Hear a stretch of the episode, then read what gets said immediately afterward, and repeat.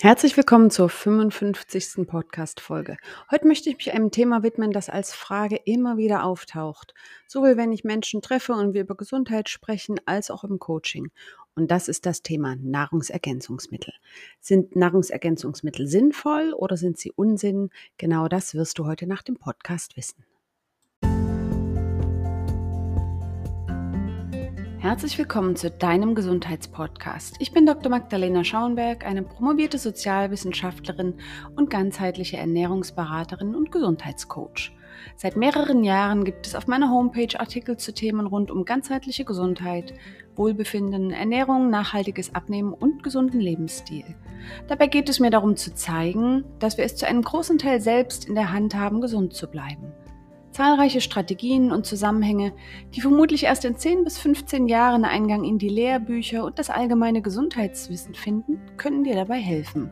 Dieser Podcast soll eine Ergänzung zu meiner Homepage sein und dir die Möglichkeit geben, mich beim Training, morgens im Bad oder beim Spaziergang oder einfach nebenher beim hoffentlich gesunden Kochen zu hören.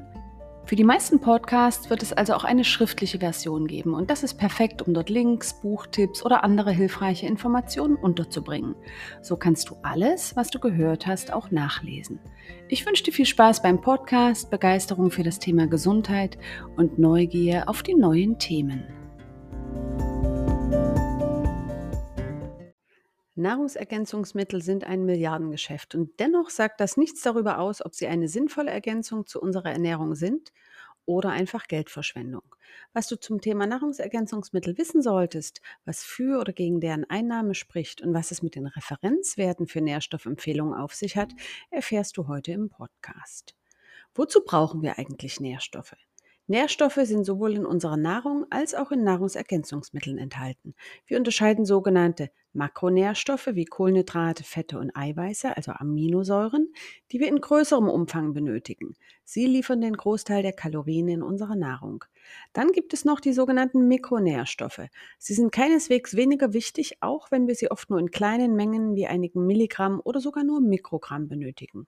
Zu diesen Mikronährstoffen gehören Vitamine von A, über B bis E, Mineralstoffe von Magnesium bis Calcium, Spurenelemente wie Kupfer und Selen, bestimmte essentielle Amino- und Fettsäuren sowie zahlreiche Pflanzenwirkstoffe wie Curcumin oder Resveratrol.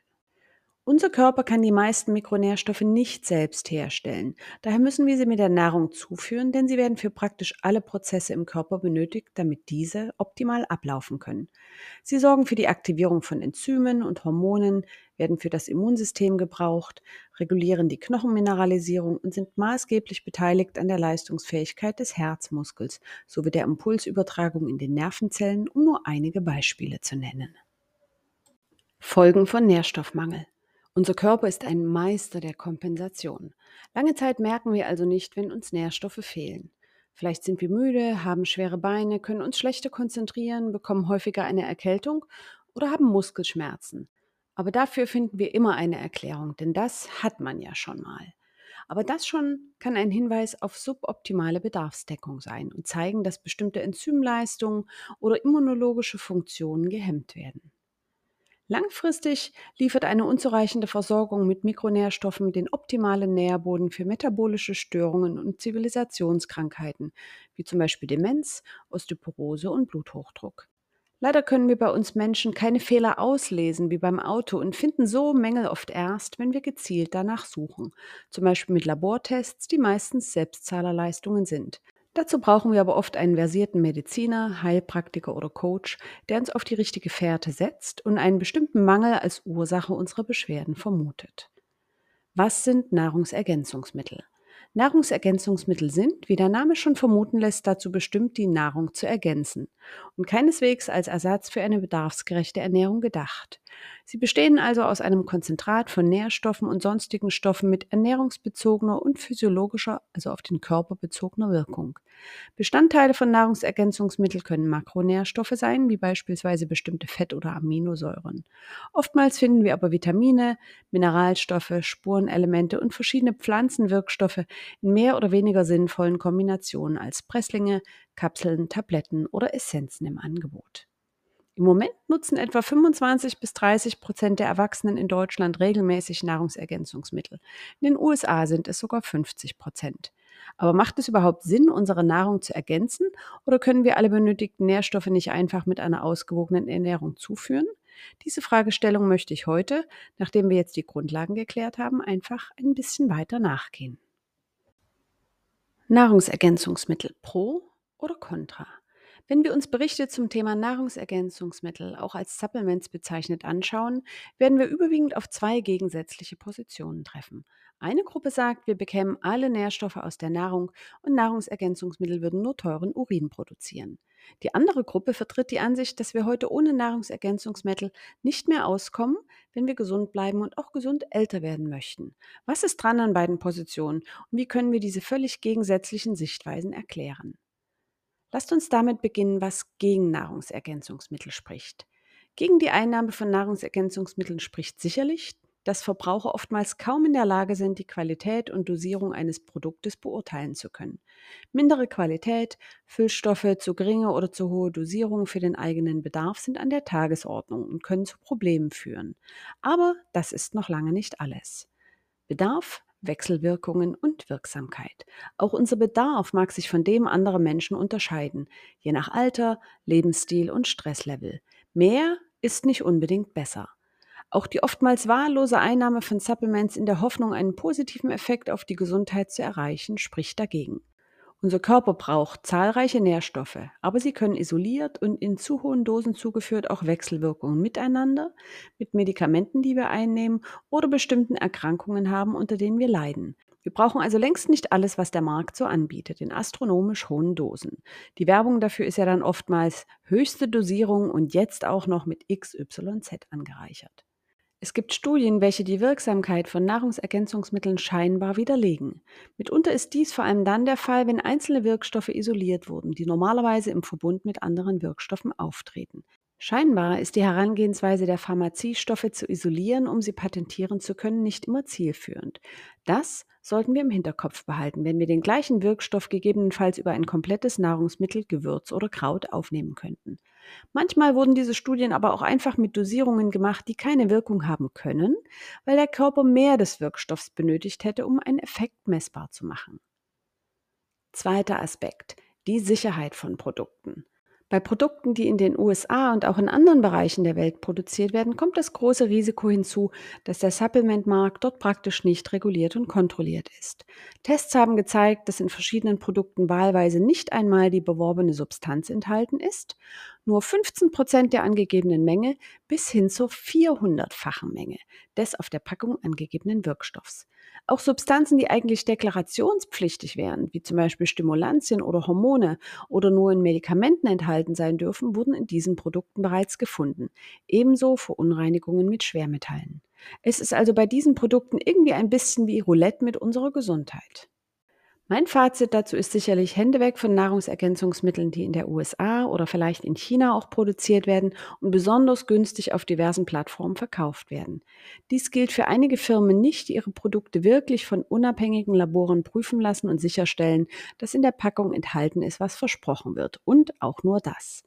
Aber bei diesen Produkten merken wir einen ganz deutlichen Preisunterschied. Denn Qualität und lückenlose Testung muss bezahlt werden, bietet uns aber wiederum Sicherheit. Die Regelung in Deutschland für die Markteinführung von Nahrungsergänzungsmitteln prüft nicht wie bei Medikamenten auf Wirksamkeit, Sicherheit und Gültigkeit der Werbeaussagen. Vielmehr fallen die Nahrungsergänzungsmittel in die Kategorie Lebensmittel und werden vor diesem Hintergrund geprüft. Was wir als Verbraucher machen müssen, ist also uns kundig zu machen, was empfohlene Dosierungen angeht. Darüber hinaus müssen wir lernen, kritisch zu bleiben und Werbeversprechen nicht auf den Leim zu gehen. Selten kann ein Produkt alle Probleme oder Symptome lösen, auch kein neu entdecktes Kraut aus dem Amazonas. Für unsere Gesundheit ist es wichtig, nach guten Firmen zu suchen, was die Zusammensetzung dieser Mittelchen angeht, weil mehr einfach nicht immer besser ist und manche Kombinationen schlicht und ergreifend nicht hilfreich sind. Einige Kriterien, worauf man bei der Auswahl achten soll, werde ich als Link unter dem Podcast verlinken. Was spricht für Nahrungsergänzungsmittel? Nach einigen Gegenargumenten möchte ich nun schauen, ob man vielleicht trotzdem Supplements brauchen könnte und wie die Befürworter argumentieren. Nährstoffgehalt der Nahrung. In den letzten 100 Jahren hat der Nährstoffgehalt in unserer Nahrung dramatisch abgenommen. Beispielsweise ist der Gehalt an Magnesium, Calcium und Eisen in pflanzlicher Nahrung von 1914 bis zum Jahr 2018 um etwa 80 bis 90 Prozent gesunken. Bei Obst, Gemüse und Getreide ist offenbar nur noch die Hälfte der Mikronährstoffe im Vergleich zu früher vorhanden. Ursächlich dafür sind verschiedene Faktoren, wie zum Beispiel die starke Züchtung von Pflanzen, die mit einem niedrigen Gehalt an Mikronährstoffen einhergeht. Bei der schnellen Pflanzfolge und geringen oder kaum vorhandenen Ruhezeiten unserer Böden ziehen Pflanzen im Wachstum mehr Nährstoffe aus dem Boden, als wir bis zur nächsten Einsaat hineintun. Trotz aller Aufwendungen von Düngemitteln ist der Boden nach jahrzehntelanger Ausbeutung einfach ausgelaugt. Was an Nährstoffen nicht in unserem Boden ist, kann sich also nicht auf magische Weise in unseren Pflanzen wiederfinden. Und so enthält die Nahrung auf unserem Teller heute deutlich weniger Nährstoffe. Darüber hinaus spielen lange Transportwege und Lagerzeiten eine nicht unerhebliche Rolle im Nährstoffverlust. Ein reifer Apfel nach der Ernte enthält beispielsweise etwa 10 Milligramm Vitamin C je 100 Gramm. Nach elf Wochen Lagerung, das ist nicht unüblich, bei drei Grad ist davon jedoch nur noch die Hälfte übrig. Obst und Gemüse werden darüber hinaus häufig unreif geerntet, um nicht vor dem Verkauf verdorben zu sein. Das heißt aber auch, dass sie damit gar nicht die Gelegenheit haben, ihre natürliche Vitaminsynthese abzuschließen. Als weiterer Aspekt in dieser Reihe ist die Verarbeitung zu nennen. Praktisch jeder Verarbeitungsschritt sorgt dafür, dass Nährstoffe verloren gehen oder bewusst entfernt werden. Manchmal erhöht das nämlich die Haltbarkeit oder macht den Geschmack etwas gängiger. Oftmals werden Stoffe zugesetzt, um Haltbarkeit, Süße oder Konsistenz zu verändern, die jedoch für uns ungesund sind. Das schadet dem Nährstoffprofil dieser Nahrungsmittel erheblich. Nährstoffarme Ernährung. Wie sieht deine Ernährung eigentlich so aus? Ist die Nahrung auf deinem Teller zum großen Teil industriell verarbeitet und stammt aus einer Tüte oder Dose? Enthält Zusatzstoffe, Zucker oder verarbeitete Fette? Wie viel Gemüse und Salat sind regelmäßig Bestandteil deiner Nahrung? Bei den meisten von uns dürfte das eher dürftig sein. Brot, Pizza, Nudeln, Alkohol, Süßigkeiten und süße Getränke bilden neben anderen hochverarbeiteten Produkten einen Großteil dessen, was die meisten von uns essen. Kalorienreich und nährstoffarm. Aus dieser Richtung können wir also in Addition zum ohnehin geringeren Nährstoffgehalt in der heutigen Nahrung kaum mit einer ausreichenden Versorgung mit lebensnotwendigen Vitalstoffen rechnen. Wenn wir uns die Vitaminversorgung in Deutschland anschauen, sieht es tatsächlich eher schlecht aus. Das sind Daten aus der nationalen Verzehrsstudie. Mehr als 80 Prozent der Menschen sind mit Vitamin D3 unterversorgt, etwa 80 Prozent nehmen zu wenig Folsäure bzw. Folat auf und etwa 50 Prozent leiden unter einem Mangel an Vitamin E. Häufig macht sich das aber erst im fortgeschrittenen Mangelstadium in Symptomen bemerkbar, die einem Nährstoffmangel kaum zugeordnet werden können. Die erstaunliche Kompensationsfähigkeit unseres Körpers verhindert dadurch oftmals, dass wir unsere Nährstoffzufuhr rechtzeitig optimieren können, bevor uns ein Mangel schadet. Niedrige Referenzwerte. Es ist ein großer Unterschied, ob wir versuchen, eine Aufnahme von Nährstoffen zu erreichen, die uns vor Mangelerkrankungen schützt, wie zum Beispiel Rachitis, einer Vitamin D-Mangelerkrankung, oder Skorbut, dem Vitamin C-Mangel, auch Seefahrerkrankheit genannt, oder ob wir versuchen, eine optimale Funktion unseres Körpers sicherzustellen. Das ursprüngliche Ziel war es, diese Mangelerkrankung zu verhindern. Empfohlene Dosen der Aufnahme bestimmter Nährstoffe sollen sicherstellen, diese zu verhindern. Nun ist es aber ein großer Unterschied, ob ich mit einem fast platten Reifen mit meinem Auto gerade noch zur nächsten Werkstatt tuckern kann, Mangelerkrankung knapp verhindert, oder mit optimalem Reifendruck gelassen durch die Gegend fahren kann, also optimale Funktion. So kommen auch Abweichungen zustande, zum Beispiel für Vitamin C je Tag zwischen einer Empfehlung von 45 Milligramm der WHO, 100 Milligramm der DGE, also Deutsche Gesellschaft für Ernährung, und 200 Milligramm zum Beispiel von Uwe Gröber. Für den Laien ist kaum erkennbar, worauf eine beliebige Empfehlung basiert und ob sie nun Mangelerkrankung vermeiden oder gute Gesundheit optimal unterstützen soll. Je nachdem, was nun mein Ziel bei der Ernährung ist, kann ich 45 Milligramm Vitamin C nur als Beispiel durchaus über die Nahrung aufnehmen. 200 Milligramm für eine optimale Gesundheit schaffe ich aber vielleicht nicht immer, sondern brauche dafür eventuell hochwertige Unterstützung. Unsere Nährstoffräuber.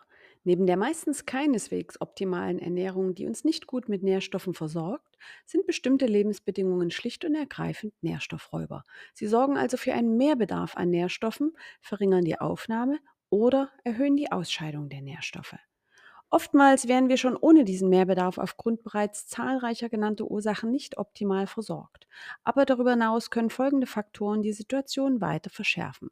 Ich nenne jeweils nur ein oder zwei Beispiele, um den Einfluss der Faktoren auf den Nährstoffbedarf zu untermauern. Stress steigert zum Beispiel den Bedarf an allen Antioxidantien. Alter. Kinder haben einen erhöhten Nährstoffbedarf, ältere Menschen nehmen Nährstoffe hingegen weniger gut auf. Geschlecht. Frauen haben einen höheren Bedarf an Eisen. Schwangerschaft. Der Nährstoffbedarf, zum Beispiel an Folsäure oder Omega-3-Fettsäuren, steigt weit mehr als der Kalorienbedarf in dieser Zeit. Medikamenteneinnahme kann die Aufnahme von Mikronährstoffen verschlechtern, zum Beispiel Folsäure, und die Ausscheidung erhöhen, zum Beispiel Zink, oder deren Produktion im Körper verringern, wie zum Beispiel Coenzym Q10. Dazu wird es später nochmal einen ganzen Podcast geben. Krankheiten können zum Beispiel den Bedarf an Antioxidantien erhöhen.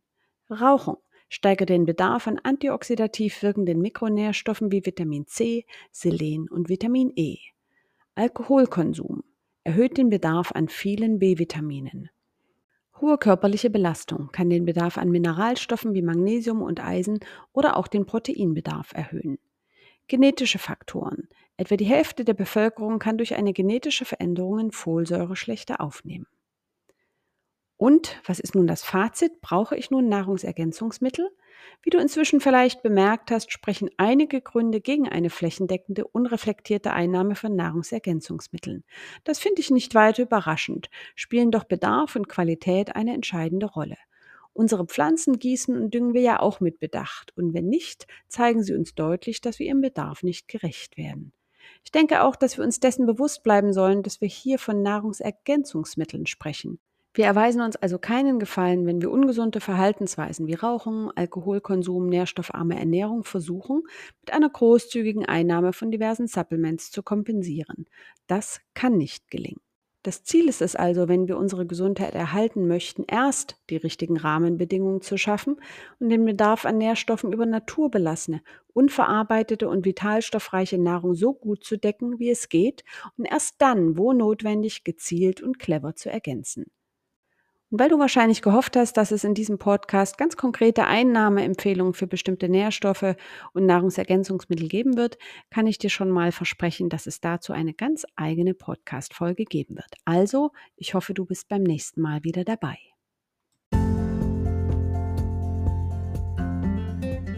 Und wenn du jetzt tatsächlich etwas Gutes für deine Gesundheit tun möchtest und deine Ernährung optimieren willst, dann findest du ganz viele Hinweise dazu in diesen anderen Podcast-Folgen. Davon gibt es 54 weitere.